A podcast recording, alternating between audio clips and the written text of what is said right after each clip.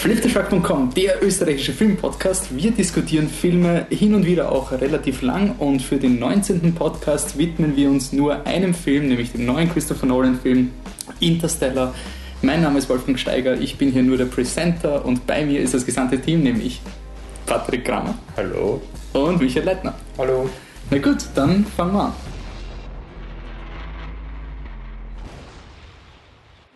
Christopher Nolan bringt uns einen neuen Science-Fiction-Film Interstellar, nachdem er die Batman-Trilogie jetzt hinter sich gelassen hat. Das ist ein Drehbuch von seinem Bruder Jonathan Nolan, was original für Steven Spielberg geschrieben worden ist. Christopher Nolan und Jonathan Nolan haben dann kooperiert, haben einen neuen Film daraus gemacht. Worum geht's?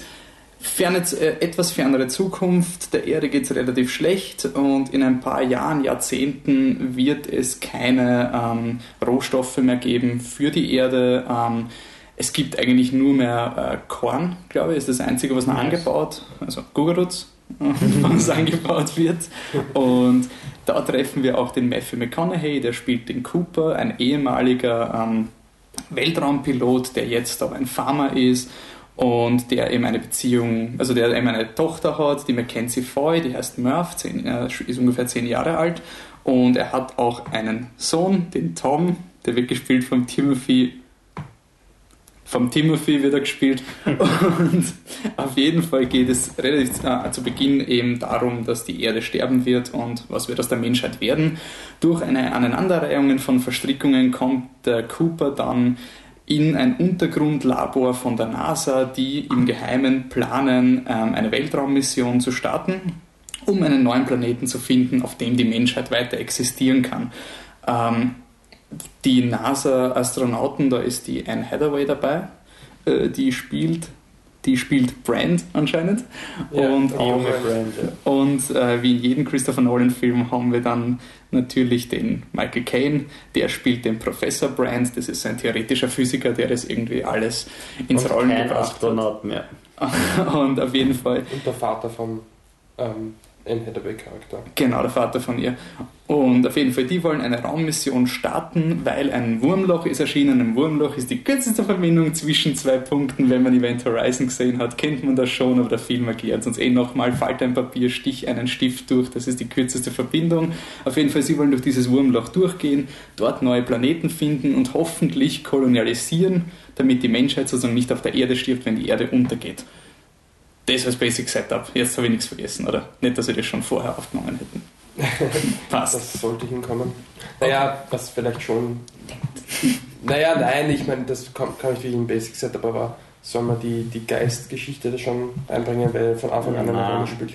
Ich meine, das, das kommt jetzt so. Naja, es ist, es ist zu Beginn mal auf jeden Fall, man kann sagen, es ist ein Element, ein Mystery-Element, dass der ähm, Cooper, also der Matthew McConaughey, kriegt auf jeden Fall seine Tochter, sagt, es gibt einen Geist, der immer Dinge umwirft im Haus und er kriegt dann die NASA-Basis in die Stolper da eigentlich rein, weil dieser Geist irgendwie kodierte Nachrichten im Binärsystem hinterlässt und ja.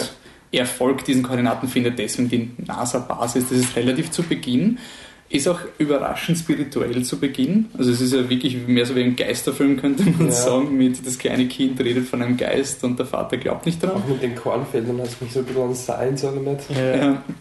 Und auf jeden Fall, das ist der Kickstarter, damit der Matthew McConaughey da hineinkommt und ähm, ja, das, dann haben wir wirklich alle unsere Bases gecovert, schätze mal.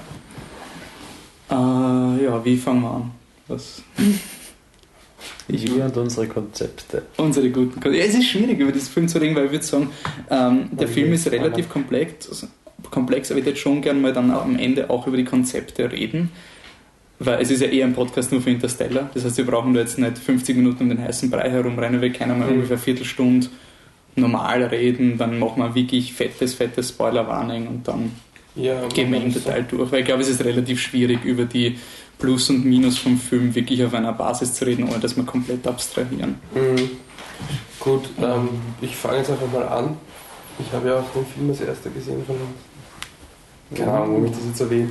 Wurscht. Und, ähm, naja, ich bin so in den Film hineingegangen mit dem Wissen, dass der auf, auf also nicht die, die, die tollen Kritiken bekommen hat, die man vielleicht erwartet hat.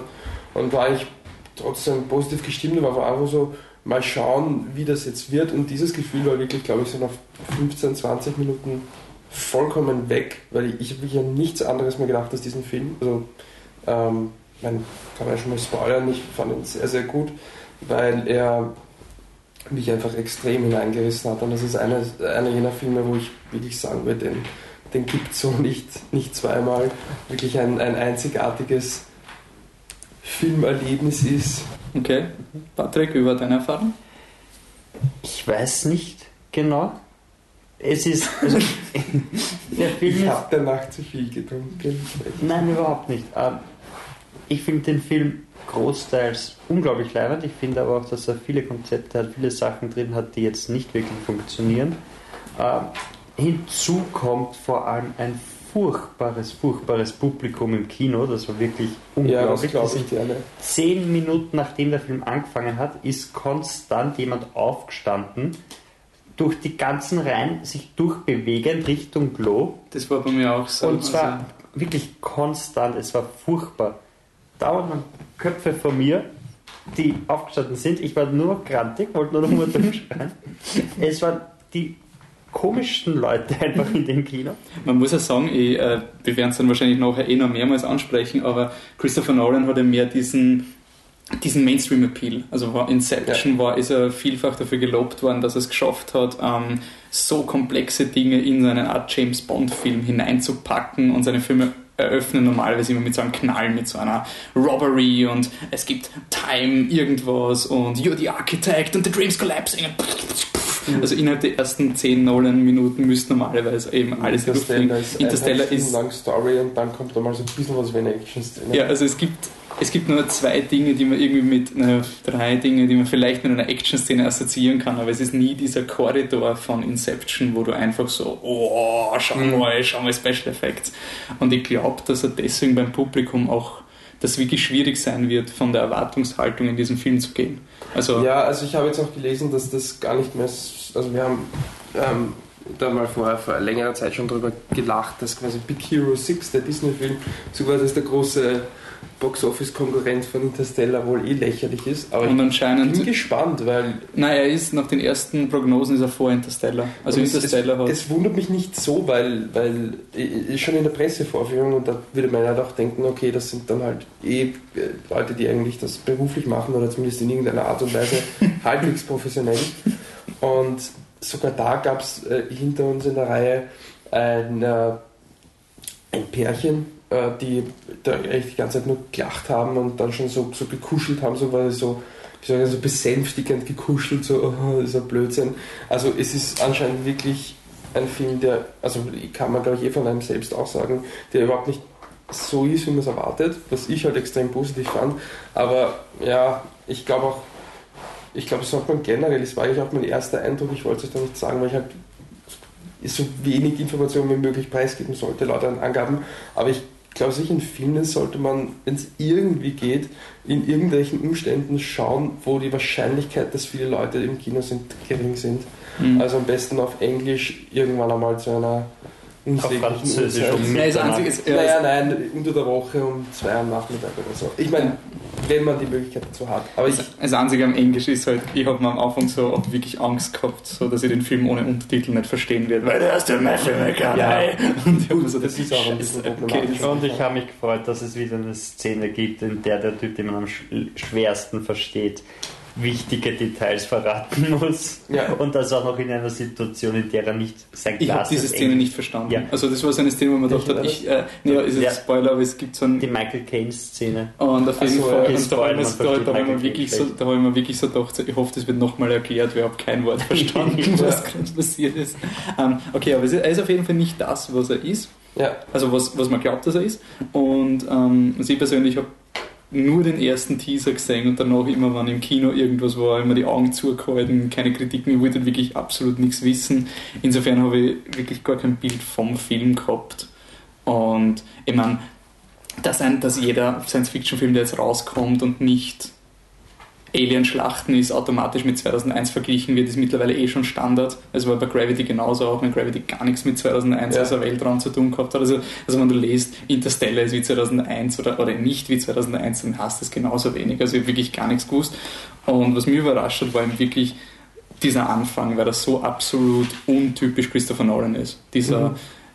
Es ist der Steven Spielberg-Anfang, einfach dieses mit dem Auto durch die Kornfelder fahren und so weiter. Das, das mhm. wirkt alles schon sehr, sehr ja, und der wirkt. Wie heißt der? Es erinnert ein bisschen an. Ähm, ja, der eine Steven Spielberg-Film mit Truffaut, wo die Aliens kommen. Der mit dem Vulkan. Na kommt's. Ähm, eh Besuch ähm, von, oder wie heißt der? Die unheimliche. Äh, as, as, Close Encounters of the Third Kind. Ja, genau. Ah, okay. Ein bisschen hat es daran erinnert am Anfang. Ja. Na, und was, was, was eben. Passiert. Also, ich habe mir die ganze Zeit mit. ja, wir sind live. Live. Also ich habe die ganze Zeit immer verglichen mit den früheren Nolan-Filmen, wo ich gewohnt bin, dass eben in zu Beginn gleich mal, du hast immer bei einem Nolan-Film diese Uhrwerkskonstruktion, so alles, was in den ersten fünf Minuten gesagt wird, wird fünfmal getwistet und jeder Nebenbemerkung kommt dann im dritten Akt irgendwie vor und in dem Film habe ich von Anfang an gewusst, okay, das wird vielleicht gar nicht so durchkonstruiert. Er ist durchkonstruiert, ja. eh, aber er, ist, er, er, er wirkt mehr so wie, ähm, ich würde es meine Welt etablieren, die ersten 40 Minuten. Also die ersten, die auf der Erde ist eigentlich nur, was ist die Welt und, und wie schaut das aus? Und das ist für mich der Punkt, warum der Film für mich so gut funktioniert hat, weil normalerweise würdest du halt für so einen Blockbuster, Science-Fiction-Filme es einfach so machen. Du startest mit dem Vater, der geht zur Rakete, dann verabschiedet er sich von der Tochter. Das ist alles Establishing, was du weißt, damit du weißt, oh, Tochter, urtraurig, dass sie jetzt alleine ist. Und dann fliegt er weg und das war's. Und erfährst nicht, warum die Erde, ja, die Erde, der, der Erde geht halt schlecht, wurscht, wir müssen sie irgendwie retten. Und in dem Film habe ich es wirklich cool gefunden, dass sie mir wirklich langsam etabliert haben, warum ist denn alles so schlecht, wie hat sich die Gesellschaft verändert und wieso ist es so unglaublich notwendig, dass wir wegfliegen und dass es nicht so eine, eine Apokalypsen Implosion der Erde ist oder so. Also wir haben nur mal fünf Tage, bevor der ja. Erdkern überhitzt und dann explodiert alles, sondern so, na, so in 40, 50 Jahren werden wir dann alle ersticken. Das ist so, so richtig. Oder halt von ja. Hm, dabei waren ja die ersten 30 Minuten oder sowas ja dann dieser emotionale Punkt, der dich durch den ganzen Film hindurchzieht, weil wenn ohne die ersten 30 Minuten wäre die Emotionalität danach noch mhm. geringer gewesen. Ja. Das heißt, du musst in den ersten 30 Minuten mit dieser Geschichte mit der Tochter schon voll drinnen sein, damit du dann danach eben diese Empfindung hast. Und das ist ein der Probleme, die der Film hat, dass es halt nicht wirklich funktioniert dass du so emotional dabei bist, dass du dann danach so wirklich so, oh mein Gott. Also ich hätte dreimal fast blärt im Film. Echt? Also ich war komplett am Ende ich im Verlauf ja, dieses Films. gelesen, dieses Standardargument, ja, Nolan wie mal super visuell, bla bla bla, aber halt emotional wieder mal zu kurz gegriffen und ich hab, war echt überrascht. Also, also die einzige Szene ist dann später, wo er eben im Zeitraffer quasi die, die Videos sieht, die, die, die geht einem wirklich nahe, wo sie halt älter werden und älter werden und dann so mhm. im Nebenbei, ja, du bist Großvater, nächstes Video. Ich ja, sollte mal erklären, warum der Zeitraffer ist. Es ist Science, Science, Science ist dieser Film. Das heißt. Ich habe ähm, so viel lang von diesem Podcast gehabt, ähm, du wirst sicher nur. Ne, aber das ist wichtig, dass man es auch erklärt, warum überhaupt ein Zeitraffer erscheinen kann. Ähm, sie bewegen sich heute halt mit relativ hoher Geschwindigkeit und dadurch altern sie langsamer als Leute auf der Erde. Hardcore Science. Auf jeden Fall ist, man kann sich vorstellen wie in Inception, wenn jemand in einem Dream State ist, dann vergeht für ihn die Zeit langsamer und draußen geht es schneller.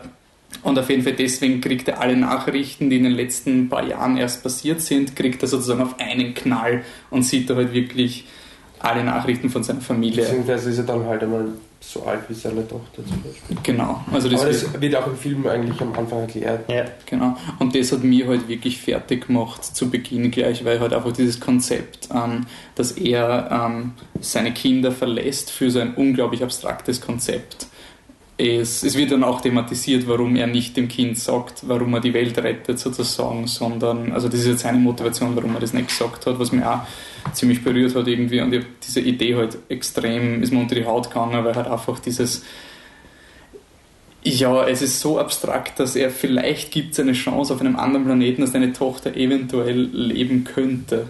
Und er muss halt machen, einfach nur ums Probieren, aber er weiß, wenn er da in, dieser, in, dieser, in diesem Raumschiff ist, dann wird das Jahre dauern und er wird vielleicht seine Tochter nie wiedersehen und erklärt ihr das auch als Kind deswegen und er macht irgendwann Spaß drüber. Wir werden vielleicht irgendwann gleich alt sein und das macht das Kind komplett fertig, wenn der Vater irgendwie sowas sagt und das ist bei mir, also bei mir hat das wirklich unglaublich gut funktioniert. Mir hat aber auch der Matthew McConaughey war einfach komplett von ihm begeistert. Ja, ich auch. Also es Also ich fand dann gar nicht so, weil der Film mir so ein bisschen diesen Nebendarstellerinnen Push hat, aber für mich war auch Matthew McConaughey eigentlich auf jeden Ja, Fall auf der jeden stärkste Fall. Emotionale Verbindung. Ich war, ich war wirklich total überrascht, wie unsympathisch sie die Anne Hathaway teilweise gemacht haben. Also sie war, sie Okay. war vor allem am Anfang war, war sie ja wirklich einfach nur irgendwie wenig Charakter, sondern einfach nur halt, sie war halt auch dabei, so Teil des Teams, aber sie, sie war schon sehr unsympathisch. Okay.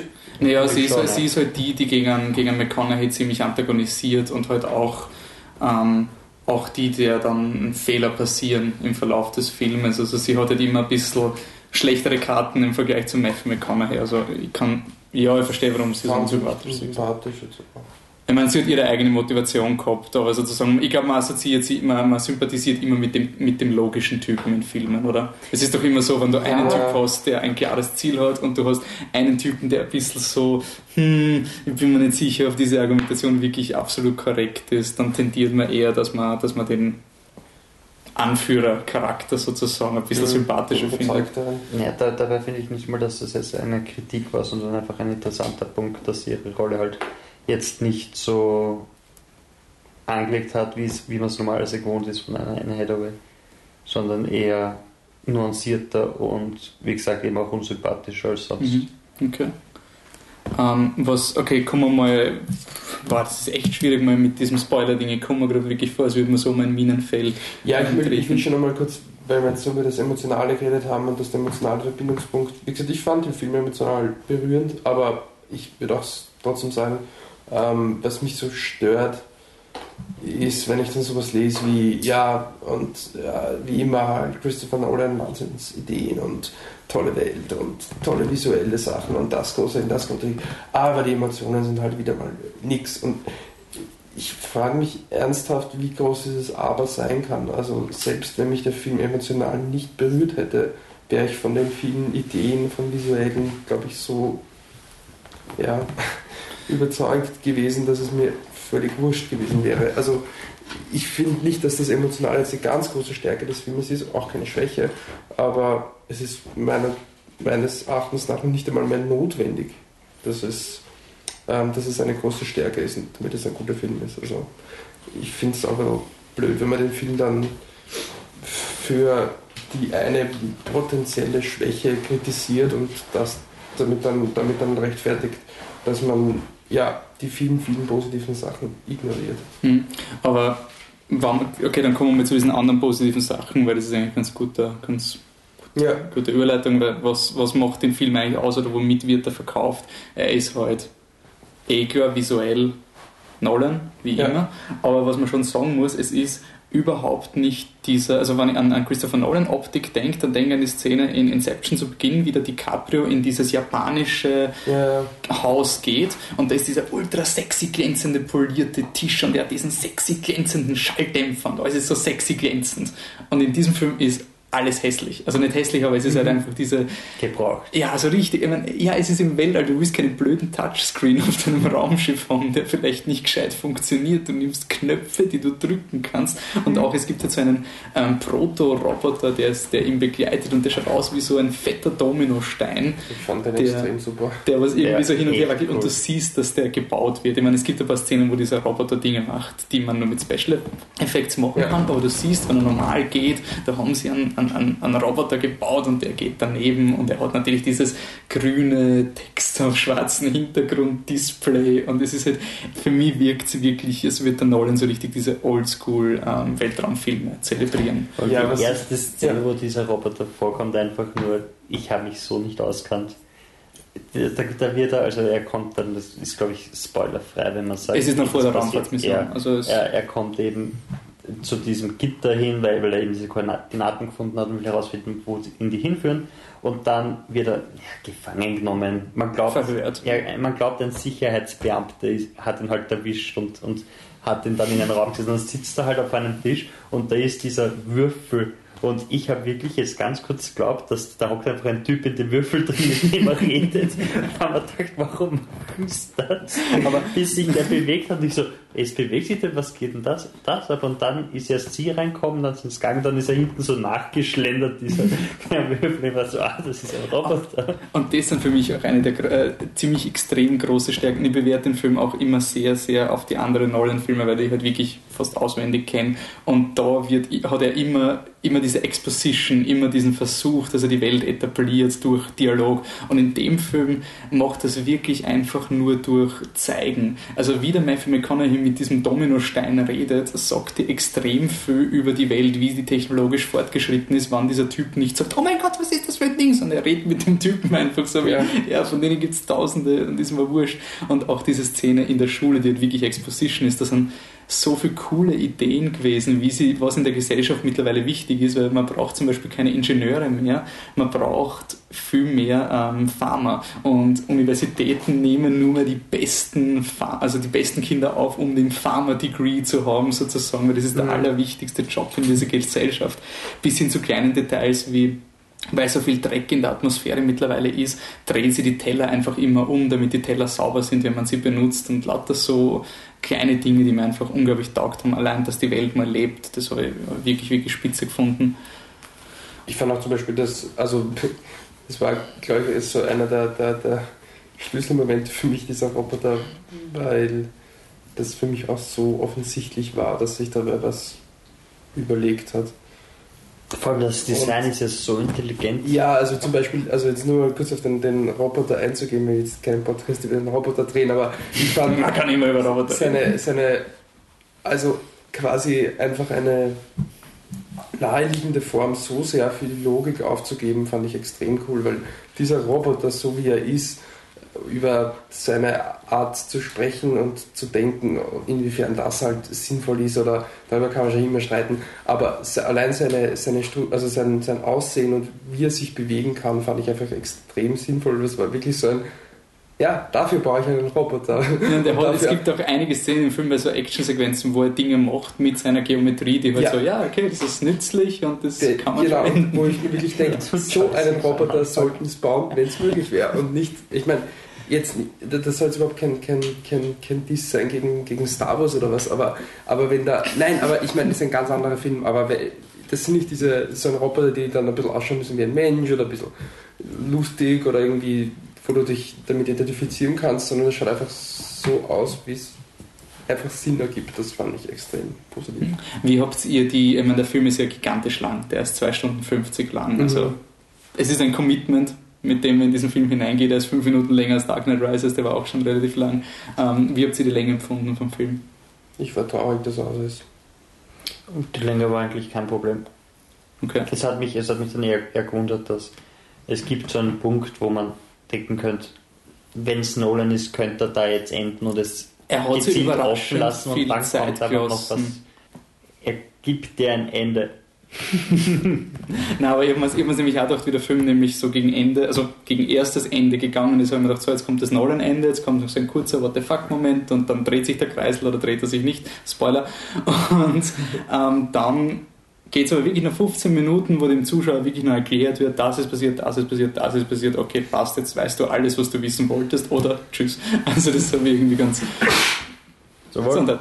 Ähm, das habe ich irgendwie ganz interessant gefunden. Also eben sowohl den Anfang, der übertrieben langsam war für seine Verhältnisse und auch das Ende, was nicht dann endet, wenn seine Filme für normal enden, sondern wirklich reinen Tisch macht. Und ich finde den Film auch generell, ähm, es gibt ein, zwei Sequenzen, die sehr unter Anführungszeichen pretentious sein könnten. Und ja.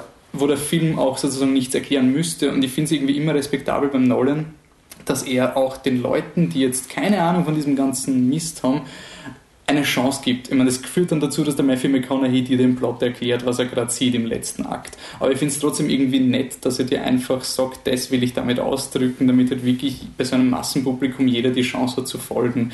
Ist also ein Standardkritikpunkt, der immer vorgeworfen wird. Aber ich finde bei dem, also gerade wenn du so ein großes Publikum hast, finde ich es wirklich nett, dass nicht nur so ein 2001, jetzt sind ein paar Farben und dann kannst du Universitätsarbeiten lesen, die versuchen zu verstehen, was passiert, sondern der Film erklärt es dir und wenn du mehr rausholst, ist eigentlich gut für dich, aber sozusagen, das, das ist das, was Ja. der Film aussagen will. Das habe ich ganz nett gefunden. Ähm, wenn wir ihn noch bewerten und dann, ähm, aber nein, was ich noch anmerken will, wegen Science.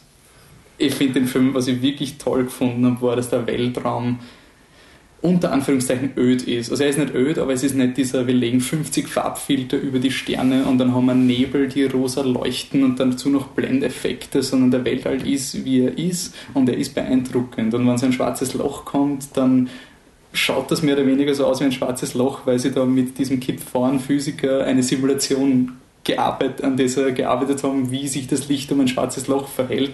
Und das publiziert jetzt als wissenschaftliches Paper, weil sie irgendwas herausgefunden haben für den Film. Ich finde es einfach so cool, dass da so viel Arbeit reinsteckt, um das wirklich mehr oder weniger plausibel. Was in dem dritten Akt passiert, ist natürlich pure Science Fiction. Aber ich finde das Setting wirklich cool und er bemüht sich wirklich, den, den Weltall nicht zu übertreiben, weil er einfach weiß, es ist faszinierend genug. Es ist faszinierend genug, wenn du da irgendwo im Nirgendwo huckst und du weißt einfach nicht, was auf dich zukommt. Du sitzt seit zwei Jahren in diesem blöden Raumschiff und irgendwann kommst du dann halt an und dann leuchtet was und das war es dann irgendwann. Plus eben keine Aliens. Das ist, vielleicht- ist vielleicht ein Spoiler, aber ich glaube nicht. Es ist halt wirklich nur die Menschheit. Es geht nicht darum, dass sie jetzt einen anderen Planeten finden und der ist Pandora und da geht es die Rohstoffe, sonst irgendwas, sondern es ist einfach, es gibt halt andere Planeten, die Leben beherbergen könnten. Und das heißt, sie sind aber nicht wirklich die Erde. Sie sind relativ lebensfeindlich, aber wenn man sich ein bisschen zurechtrückt, kann man vielleicht mit einem fetten Raumanzug drin überleben. Und dass der Film wirklich das aus zentralen Gegner des Filmes macht. Das habe ich unglaublich mutig Ja. gefunden. Minus einen Charakter, der dann ein bisschen in die, in die Klischeeschiene fällt. Das kommt jetzt aber ins Spoiler. Es gibt einen Charakter, wann der auftaucht. Der, da hast Dann- du dann auf einmal so, so einen kleinen Star Trek Fight-Moment. Ja, es ist dann so ein, so ein kleiner Charakter. Aber ich meine, es macht nur immer Sinn, warum das im Film ist, aber du hast es schon in sehr vielen Filmen gesehen und deswegen rollst vielleicht ein bisschen die Augen, wann das Ja. kommt. Es ist klar, was passiert. Es ist Also, so klar. Es ist wirklich klar, aber es macht nur immer Sinn. Es ist nicht, also ich verstehe diesen Charakter, warum er so gehandelt hat. Es ist nicht komplett irgendwas. Okay. Ähm, Wertung? So. Wertung? Was? Wollen wir die machen oder erst am Schluss? Ja, Ja. für die Leute, die die Spoiler nicht hören wollen, sondern nur die Empfehlung vom Okay. Film. Also, Michi? Ähm, ein sehr starkes, sehr gut. Ähm, sehr gut. Ja, ähm, ja, ich packe es exzellent aus. Es ist wirklich, ich habe alles aus diesem Film rausgekriegt, was ich wollte. Und ich bin froh, dass es diese Art von Film gibt. Und ich seit. Ich habe schon lange nicht mehr so einen super Film gesehen. Ich war einfach, Ja. ich, es ist schon so lange gewesen, dass ich wirklich mit offenem Mund im Kino gesessen bin, einfach nur so, boah. Natürlich er ist genau mein Ding, als sonst irgendwas, aber ich finde es jetzt nicht als negativ. Nein, der war behaftet. nicht. Also, Also ist nicht so wie Godzilla. So. Nein, vor allem ich meine einfach Godzilla. Okay. du hast dann. also da quasi als, als Counterpart, oder als, als Reality-Check. Wie man das Reality-Check? Naja, dass wir nicht so arg für dieses Genre verfallen, dass wir einen Film automatisch mögen, nur weil er ein paar Sachen richtig macht und wir finden ihn ja trotzdem super. Also, Okay. wir sind ein Reality-Check. Yay! Ich bin noch in der Realität. Na passt, dann kommen wir in Spoiler-Kategorie. Ähm, von jetzt an spoilern wir alles von Interstellar. Wer den Film nicht gesehen hat, sollte jetzt wirklich nicht zuhören. Das ist echt nicht wert. Also sch- schaut sich den Film an, hört es nachher zu, aber bitte, ja, Spoiler Alert, Spoiler Alert, Spoiler Alert, haben wir genug gesagt. Passt. Gut, dann ich würde sagen, fangen wir gerne mit Matt Damon Charakter an, oder?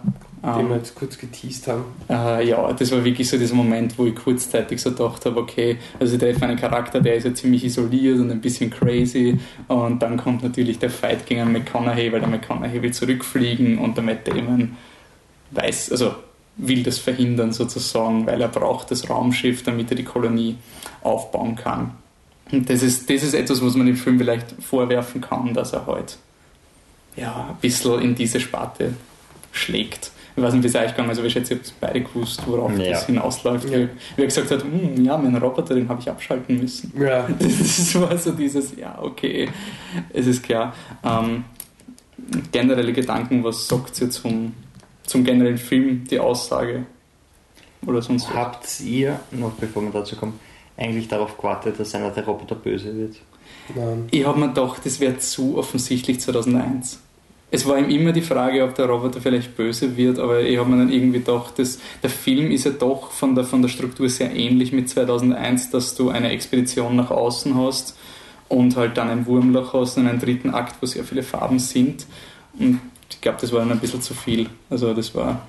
Wie ist es euch eigentlich mit der Liebe gegangen im Film? Boah, der Dialog war so furchtbar. Ähm, der Monolog von der Anne Hathaway.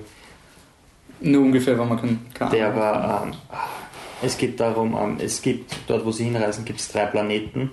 Sie waren jetzt schon auf einem Planeten und weil sie was falsch berechnet haben, haben sie viele Rohstoffe verbraucht. Das heißt, sie müssen sich jetzt entscheiden, ob sie auf den einen oder auf den anderen Planeten fliegen. Und es gibt halt für beide ähm, Für und Widers.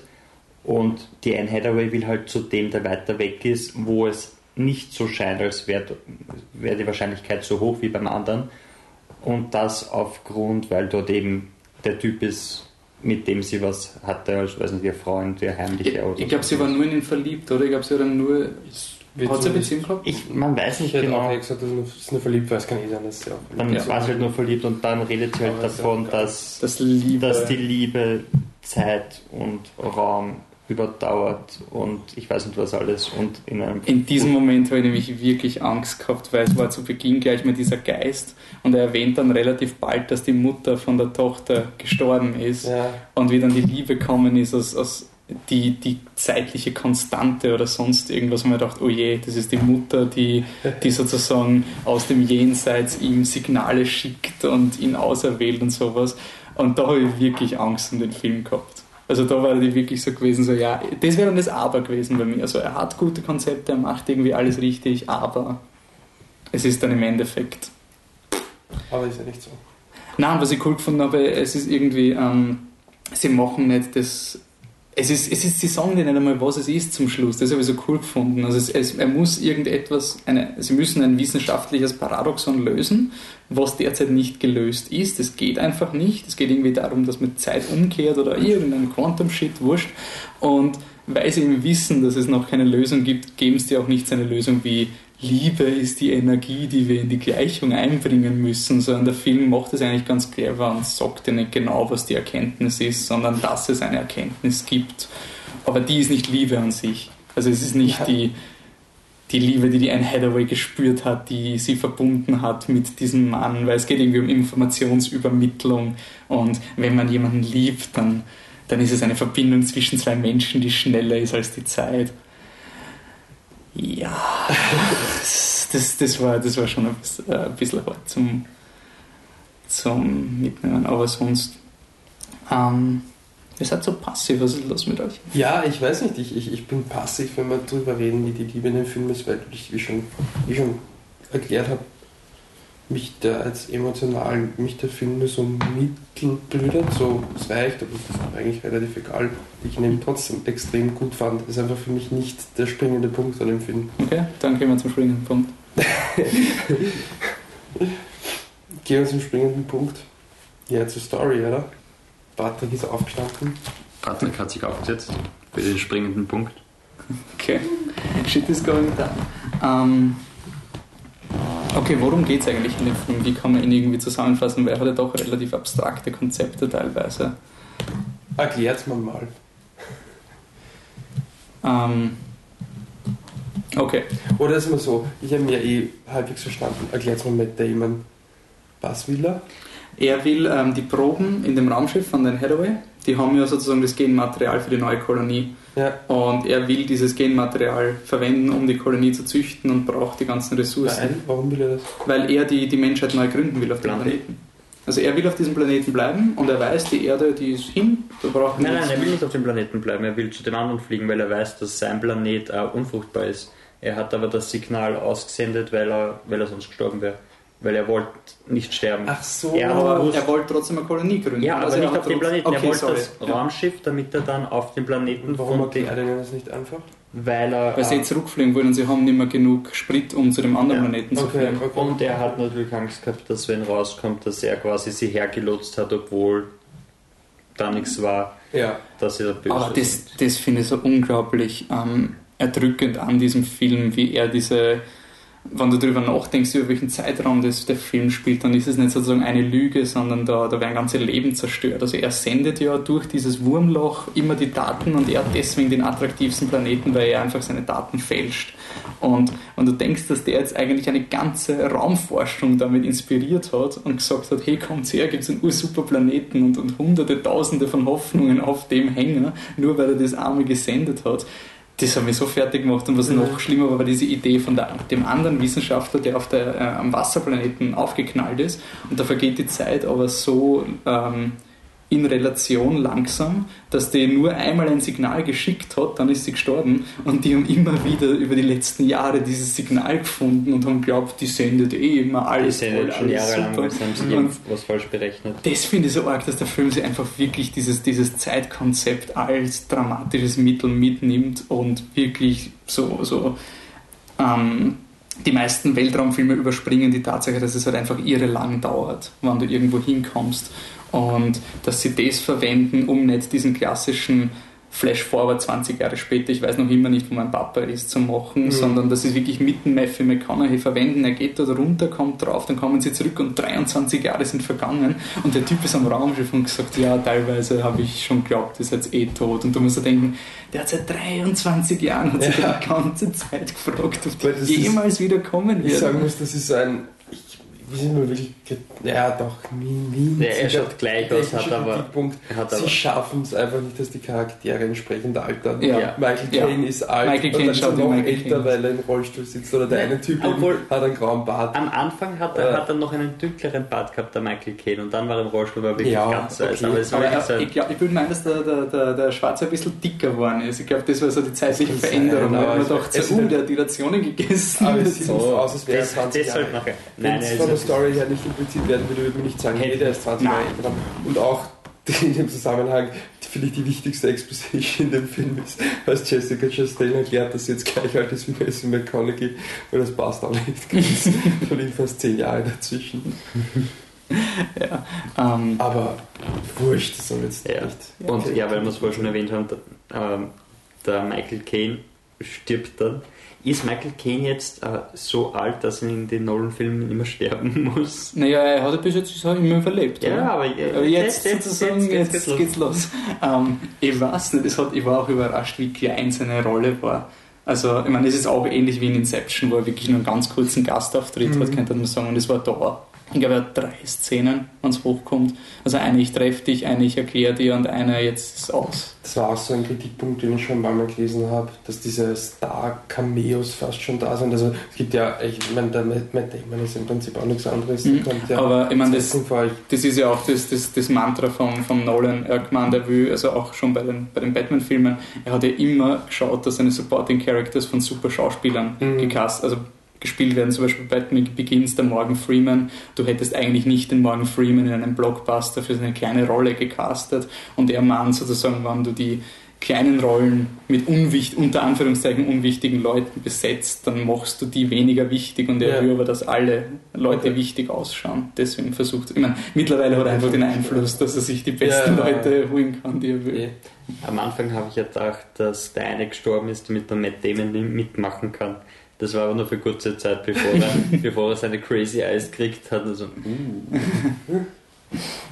um, ja. Hat es euch auch rausgehört, dass der Wissenschaftler, der am Wasserplaneten gestorben ist, der aus ähm, Hunger Games Teil 1 ist mit dem lustigen ja, Bart? ich habe die ganze ja, Zeit an den Typen auch gedacht. Wer ist es, wer ist es?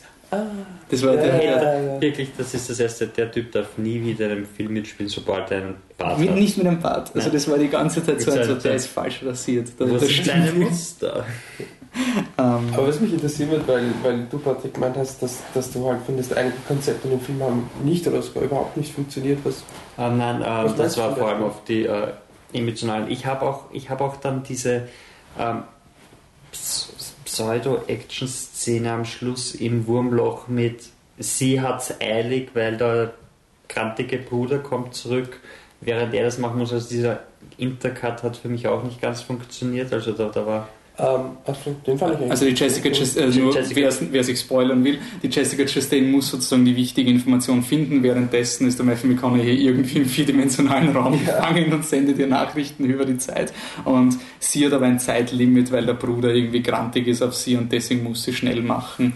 Ähm, ja, es war, der Bruder war zum Beispiel ein Plot-Device, damit spannend wird, aber Ja. ich war da, was ich cool gefunden habe, war, dass dadurch, du hast sowas unpackbar Großes wie das ganze Universum retten oder die ganze Menschheit und es hängt, es scheitert vielleicht an einem Bruder. Mhm. Also das habe ich irgendwie so Mhm. cool gefunden, dass der Film so oft diese gigantischen Konzepte hat, die er dann auf ganz banale Situationen reduziert. Im Endeffekt, dass die Tochter rechtzeitig zuhört und die Dinge aufschreibt. Also das kann man immer als emotionale Manipulation vorwerfen, aber ich finde es aber ein unglaublich schönes Stilmittel, dass halt einfach wirklich diese gigantischen Dinge haben ganz, ganz kleine Wirkungen und wenn du eben nicht aufpasst, dann, dann ist vorbei und dann ist wurscht, dass der Matthew McConaughey da im vierdimensionalen Raum hängt.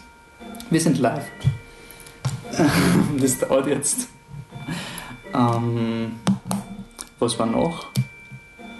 Ich will noch ansprechen die 2001 ähm, Vergleich. Vergleiche, weil ich finde die immer ein bisschen gefährlich. Also ich, ich war mit jemandem geredet nach dem Kino. Ist es, tut es dem Film überhaupt gut, wenn man sagt, er ist wie 2001?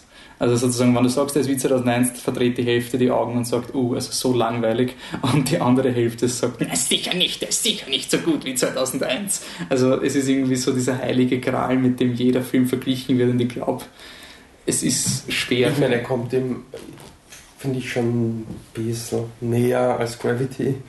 Ähm, aber, also ich habe zumindest mehr 2001 gefühlt gehabt.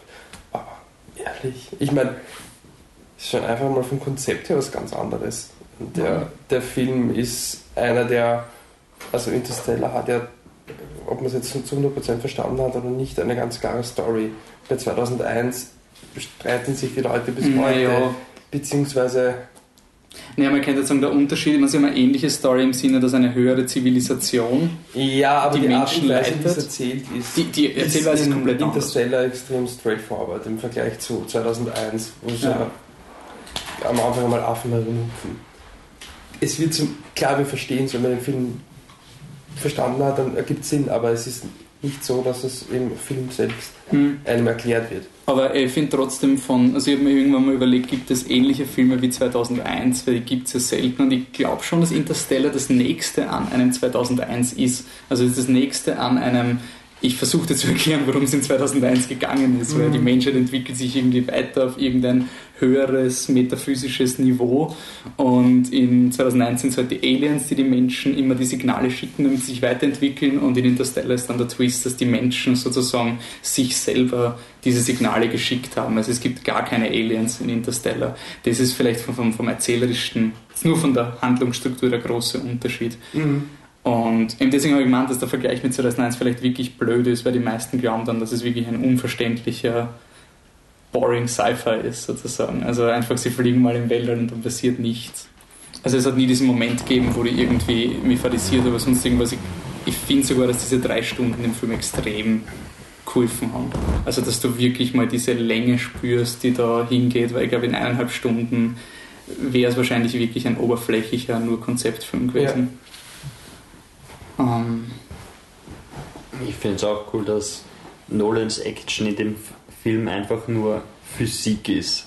Also eine Action-Szene ist ja nur, das, die Raumstation dreht sich und er muss mit dem Flugzeug andocken, indem er sich da gleich schnell dreht und alles. Das ist ja alles nur wirklich, wirklich nur so, du kämpfst gegen Physik. Ne, ich habe es generell, das habe ich immer gemeint, das ist wirklich so ein Film, der sich so intensiv mit dem Universum beschäftigt hat, dass er einfach. Eben der Matt Damon ist das nächste an einem konventionellen Standard. Ich weiß nicht, was die Story sein soll, deswegen erfinde ich mal einen bösen Menschen, weil sonst gibt es keine Action. Und das war eigentlich auch die Schwä der schwächste Teil, weil die richtige Action, also diese Wellenszene, wo sie da irgendwie, das war wirklich die Szene, wo die komplett fertig war. Einfach von der Größe her, wie das inszeniert worden ist und auch die Kamera, die nicht diesen Michael Bay-Shot, diesen Boah, Welle, sondern du siehst eigentlich die Welle immer aus der Sicht von dem Raumschiff irgendwie, von einer statischen Kamera, die da irgendwie so mitgewirbelt wird, zum Großteil. Oder halt von den Charakteren, die auf die Welle draufschauen und du kannst die immer irgendwie hineinfühlen. Das habe ich echt cool gefunden. Habt ihr eigentlich mitgekriegt, warum bei manchen Leuten anscheinend das Ende nicht so gut ankommt?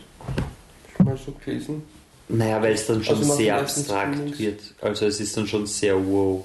Also ich glaube schon, dass Okay. es relativ kompliziert ist zu verstehen für Leute, die es nicht wirklich... Ja, es ist schon, ich meine, wie gesagt, der Film bemüht sich schon, das zu verständlich zu machen, aber es ist trotzdem hardcore. Also, äh, allein ich, ich war zum Beispiel, zum Beispiel total baff, wie er in diesem, in diesem Raum ist, wo er unendlich oft das Kinderzimmer sieht. Da habe ich immer gedacht, aha, das ist die Darstellung vom vierdimensionalen Raum. Weil für mich war das absolut logisch, dass das vier Dimensionen sind.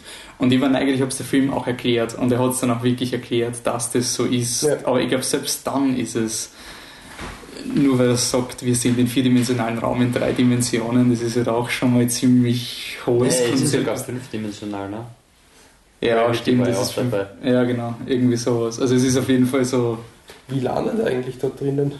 Ja, voll geil. eingesagt, oder? Also das ist jetzt, Aber ich meine, da gibt es jetzt keine. Ne, man weiß nicht, was da, man weiß nicht, was da im. Grunde, wir wissen nicht, wie ein schwarzes Loch ausschaut. Ja, guess is as good as anyone's, denke ich mal. Ja. Nein, ja, naja, die, die Zukunftsmenschen haben es ihm ermöglicht, dass er dort reinkommt. Sonst wäre nicht das. Was aber auch ein bisschen ein Paradoxon ist, weil die, die Zukunftsmenschen ermöglichen überhaupt, dass die Menschheit sich weiterentwickeln kann. Es ist so ein klassisches Ja, ja. Zeitreise. Zukunftsmenschen Problem. können irgendwie nicht dafür sorgen, dass es sie geben wird, oder? Ja, das ist halt. Wer weiß, vielleicht haben wir uns schon so weit entwickelt in 27 Dimensionen, dass wir, dass wir das auch schon können. Aber irgendwann schicken sie dann einen Terminator zurück. Angst davor. Ähm, Ja, ähm, darf ich nur ganz kurz, ähm, bei dieser Wellenszene habe ich schon äh, gehört, wie sich Leute darüber aufregen, dass es der arme Frauencharakter ist, der sich verknöchelt und nicht rücklaufen darf. Und aber sie verknöchelt sich. Nein, jetzt nein, es ist absolut lächerlich, das, darauf möchte ich hinaus, dass es sie läuft quasi noch weg, weil sie will die Daten sichern. Und dann, während die Welle schon kommt, und McConaughey sagt, sie soll zurückkommen, sie sagt, sie sichert noch die Daten und dann wird der Roboter losgeschickt, um, um sie zu holen und das ist, wird dann teilweise irgendwie interpretiert als die Frau, die, die sich in Gefahr begibt und da gerettet werden muss und sowas. Und ich finde, das ist absolut falsch in dem Film. Ja. Also- ich meine, also man kann ja da, da kann man schon glaube ich, eine ganz eigene Sexismusdebatte lostreten, ob Frauen jetzt gar nicht mehr stolpern dürfen auf irgendeine plausible Art. Ja, Also- es ist aber generell mit dem Film wieder ziemlich angekreidet worden. Also, dass die Was?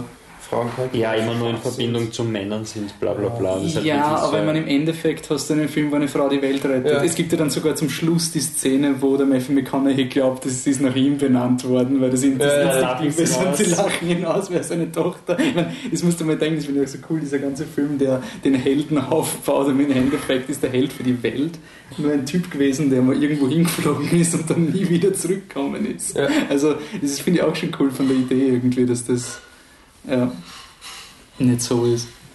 Aber was war da denn noch die Kritik? Weil ich finde halt wirklich, ich war total überrascht, weil ich bin, ich bin wirklich im Kino gesessen, ich habe nicht, nicht auf Rotten Tomatoes geschaut, das Einzige, was ich nur gelesen habe, ist, dass da die Christopher Nolan nicht mehr so im, im Regie-Oscar-Race drinnen ist. Und man dachte, uh, so schlecht also. Und dann bin ich halt im Kino gesessen und dann war der Film vorbei und ich habe mir gedacht, na okay, der, wow, bist du narrisch, bist du narrisch, was, hat, was sind die Kritiken? Und ich war dann wirklich überrascht, dass so mau, ich meine, er ist jetzt wirklich nicht negativ, aber du, du fühlst so diese Enttäuschung irgendwie. Ja. Und ich denke gerne wissen, wer diese Enttäuschung kommt. Hat man sich einen Inception erwartet? Wollte man diesen stylischen Action, Space-Action-Film oder Ich weiß nicht, ich glaube, viele Leute steigen einfach aus. Also ich habe in einem Podcast ich gehört, dass eben Leute so dieses, das ganze Zeugs, was im Weltall war, war halt das, was mich überhaupt nicht interessiert hat. Ähm, okay, also Ja. alles. Also, also die ersten 30 Minuten waren super und dann sind Sachen gekommen, die mich nicht interessiert haben. Okay, Okay. gut. Aber wenn es dich nicht darauf Ja, einlässt, ist beziehungsweise wenn's, wenn, wenn dich das Konzept dann vielleicht ein bisschen überfordert oder dann Ja. zu steril wird, weil er hat schon ein bisschen einen sterilen Faktor dabei, aber das jetzt nicht womöglich überschätzen wir die Zugänglichkeit von Science Fiction einfach. Und das ist halt wirklich ein Science Fiction Film. Ich weiß, Guardians of the Galaxy hat die Kinokassen gesprengt, aber es ist kein Science Fiction Don't Film. Awaken the Beast, Entschuldigung, aber, Don't aber was ich meine. Es ist, ein, es ist ein, ein, ein, ein Film, der überall sein könnte, der spielt halt im Weltraum. ja. Ja, genau. Nein, es ist wirklich ein, ein ein, richtiger Science-Fiction-Film. Vielleicht unterschätzen wir einfach die Beliebtheit und Zugänglichkeit dieses Genres. Ich glaube schon, weil das hat mir irgendwie Avatar gegen District 9 gelernt, dass du einfach, ähm, dass Science Fiction, der beliebt ist, ist meistens eine Art, ähm, eine Standardgeschichte, wo halt Raumschiffe vorkommen mit ein bisschen Action.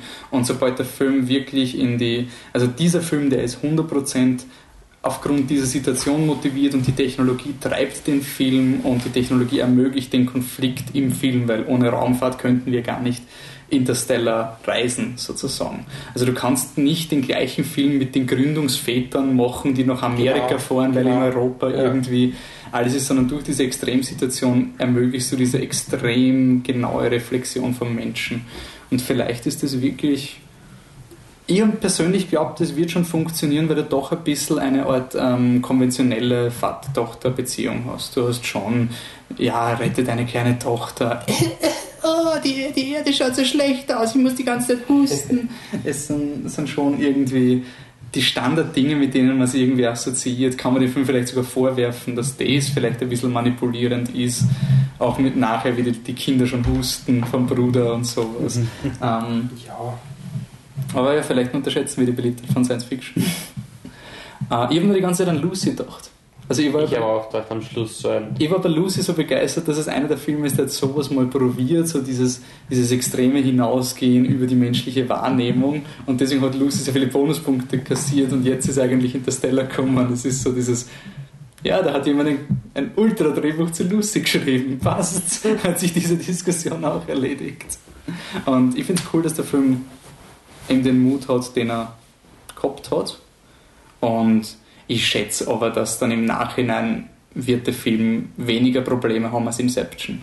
Also Inception war ja gleich zu Beginn der Genre-Changer, der die Welt verändert hat und alles. Der ist ja gehypt worden, der hat, so, ja. der dann einen Ultra-Backlash gekriegt, ja. dass er eh nicht so intelligent ist. Und ich glaube, bei dem Film wird es eher so sein, so ähm, interessanterweise hat man Wolf of Wall Street erinnert von der Rückmeldung. Ich will es jetzt wirklich von der Qualität nicht vergleichen, aber Wolf of Wall Street hat auch nicht so die besten Kritiken gehabt.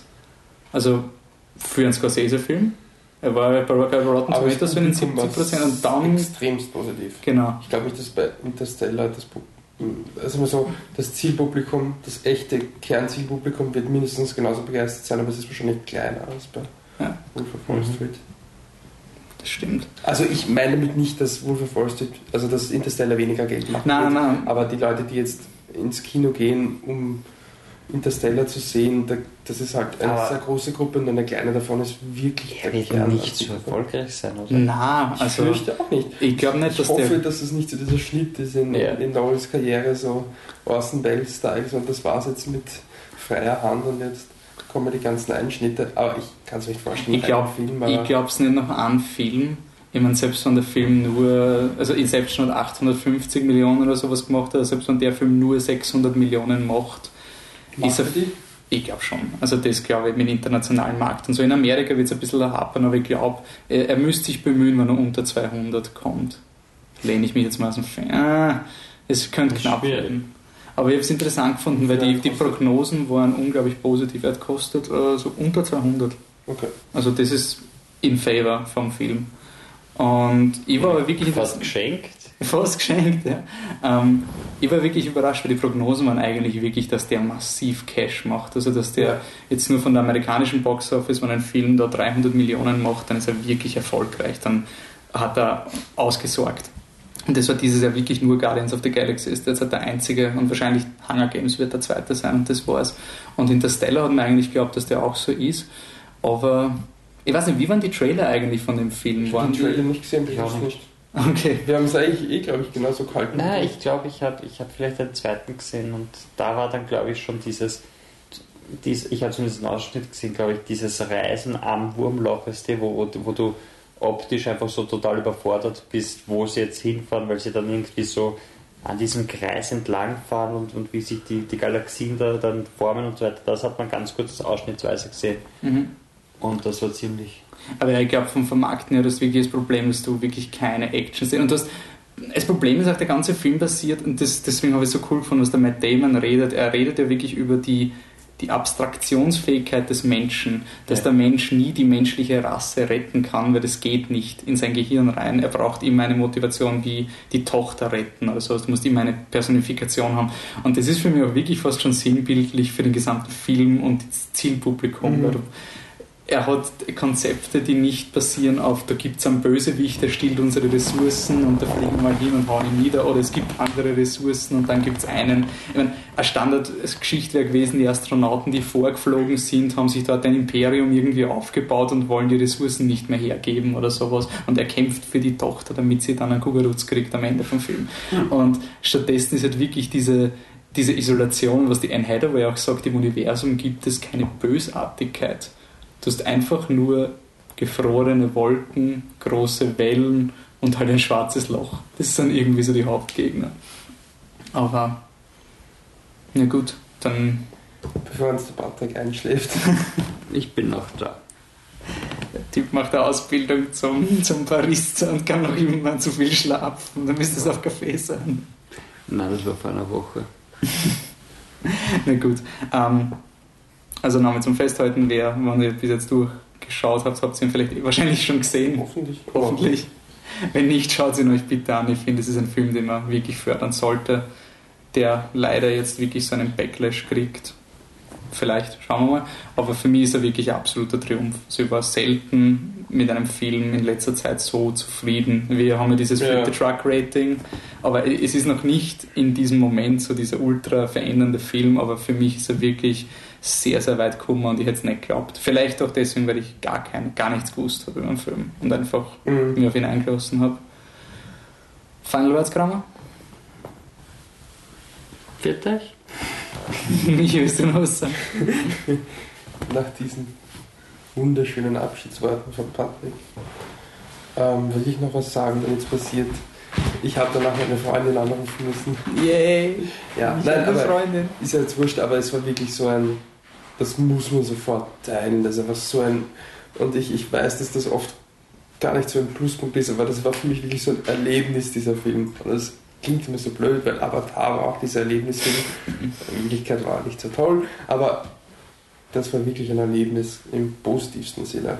Ja, im, im Endeffekt, was ich wirklich gelernt habe, ist einfach, wenn ich meinen Film kriege, dann bin ich einfach absolut zufrieden und ist halt schade, wenn, nicht so gut ankommt, aber im Endeffekt halt hat Interstellar all diese Dinge richtig gemacht, die in anderen Filmen kritisieren. Ja. Und wenn das leider nicht ankommt, weil er halt nicht so emotional ist oder sonst irgendwas, dann bin ich durchaus zufrieden und wenn das eine Enttäuschung ist von Christopher Nolan, wow.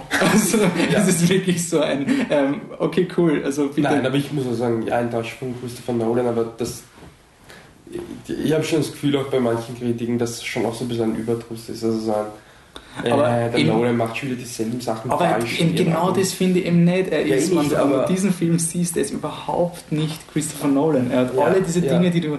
In, in Dark Knight Rises habe ich es nämlich verstanden. Ich finde Dark Knight Rises wirklich super, aber da verstehe ich total, dass sich Leute darüber aufregen, dass er halt seine, seine Nolan-Maschen hat. Und dann hat er auch einen Twist, der jetzt nicht ganz funktioniert und alle Leute reden in Exposition. Und für mich war das wirklich dieser Film, wenn man nicht gesagt hätte, dass es ein Christopher Nolan-Film ist. Er, und ich nicht den Michael Caine sehe, dann wäre ich vielleicht gar nicht drauf gekommen, weil er einfach ein Science-Fiction-Film ist. Und ja. ich glaube, er wäre vielleicht besser gewesen als Festivalfilm, glaube ich. Ja. Aber ist ja wurscht. Ist ja Na, nur von da Anfang wieder ankommen ist. Ja, ich weiß, du meinst. Na gut.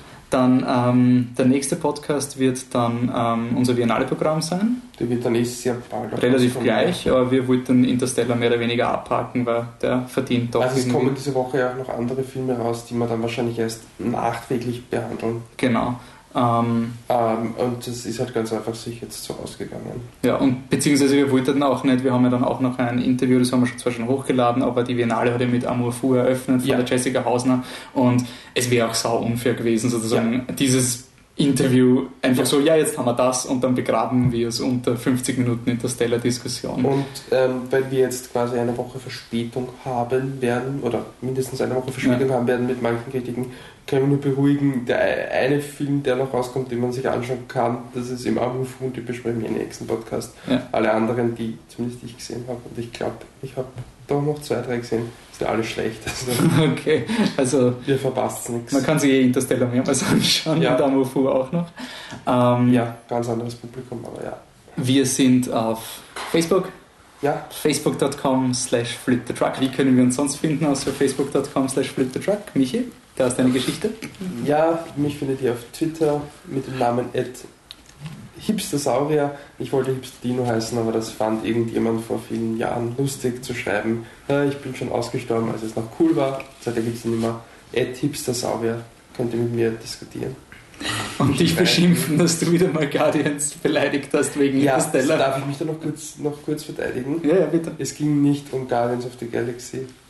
Selbst wenn ich Guardians, ich könnte jeden anderen Film nehmen, aber der ist, der, was mir eingefallen ist, weil es so offensichtlich Also zu die, zur, Ist- zur Erklärung, dass Ja. man den Hashtag Shitstorm versteht. Ja, also ich habe ich hab auf Facebook gewagt zu posten, dass quasi das Problem der Filmkritiker momentan folgendes ist und habe einen Screenshot gezeigt, dass Interstellar auf Rotten Tomatoes 72% hat oder so irgendwas zu dem Zeitpunkt und Guardians of the Galaxy 89, 90. 91. 91. Und es ging mir nicht darum, ähm, Guardians of the Galaxy irgendwie nochmal zu hauen und ich finde nicht, dass das ein furchtbarer Film ist oder was. Ich finde ihn wahnsinnig overhyped. Ich finde ihn nicht furchtbar, der sonst ich ab an dem Film, gegen den Film an sich nicht einmal was. Darum ging es nicht. Es ging mir darum, dass der Film sich eigentlich damit vermarktet, Dass es so er gewagt eh ist. ernst Ja, schon, aber wenn du den Film schaust, er sagt ja eh ganz klar, dass er sich nicht ernst nimmt. Und okay, dann ist es halt was Leichteres. Ist ja auch, ist ja legitim. Aber ich verstehe es halt nicht, dass dem dann automatisch der Daumen hoch gegeben wird, weil ja, er hat schon Probleme gehabt, das war nur lustig. Und weil sich Ja, Interstellar... dann sollte man Interstellar auch so bewerten. Mit, ja. Ja. er hat Probleme gehabt, aber er hat Qualitäten. Und Ja. ich finde es interessant, dass dann das Messer ausgepackt wird. Aber ja. Ja, Patrick, wo finden wir dich? Und warum? Mich findet ihr at Existent Coffee, weil Existential Coffee zu lang ist. Okay. Mich findet ihr unter flip-truck. Warum? Es gibt schon einen Flip the Truck und der postet auch nichts. Okay, passt. Dann sehen wir uns das nächste Mal beim Biennale Podcast und bis dann. Ciao. Tschüss. Tüdelü.